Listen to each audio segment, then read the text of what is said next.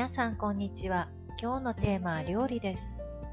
À la fin, je vais vous présenter plusieurs verbes utiles pour la cuisine. 皆さんオムライスを知っていますか？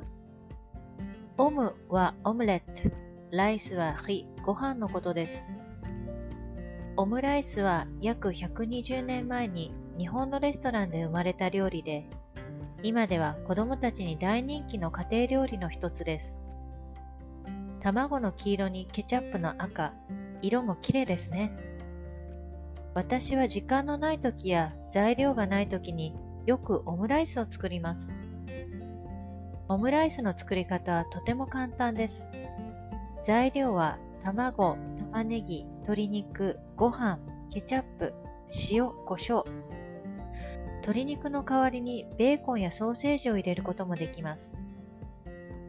ご飯は少し硬く炊くと美味しくできます。まず、フライパンに油を少し引いて、玉ねぎと鶏肉を炒めます。塩、胡椒を加えてください。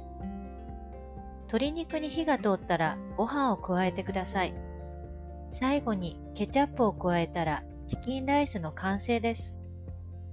チキンライスはお皿やボウルなどに移しておきます。次にオムレツを作ります。卵をしっかり溶きます。お好みで牛乳を少し加えてもいいと思います。油を引いたフライパンに溶いた卵を流し込みます。卵に少し火が通ったら、さっき作ったチキンライスを卵の上に乗せて、最後に卵で包んで完成です。15分くらいでできるので、忙しい人におすすめのレシピです。最近はいろいろなレシピのオムライスがあります。キノコのクリームソースやチーズを乗せたもの。特に人気なのがケチャップの代わりにデミグラスソースを使ったオムライス。味が濃厚で大人の男性にも人気です。フランス生まれのオムレツをアレンジしたオムライス。簡単で美味しいですから、皆さんもぜひ食べてみてくださいね。Maintenant, on apprend des verbes pour la cuisine. 炊く、炊きます。cuire le riz. 油を引く、油を引きます。étaler de l'huile. 炒める、炒めます。sauter.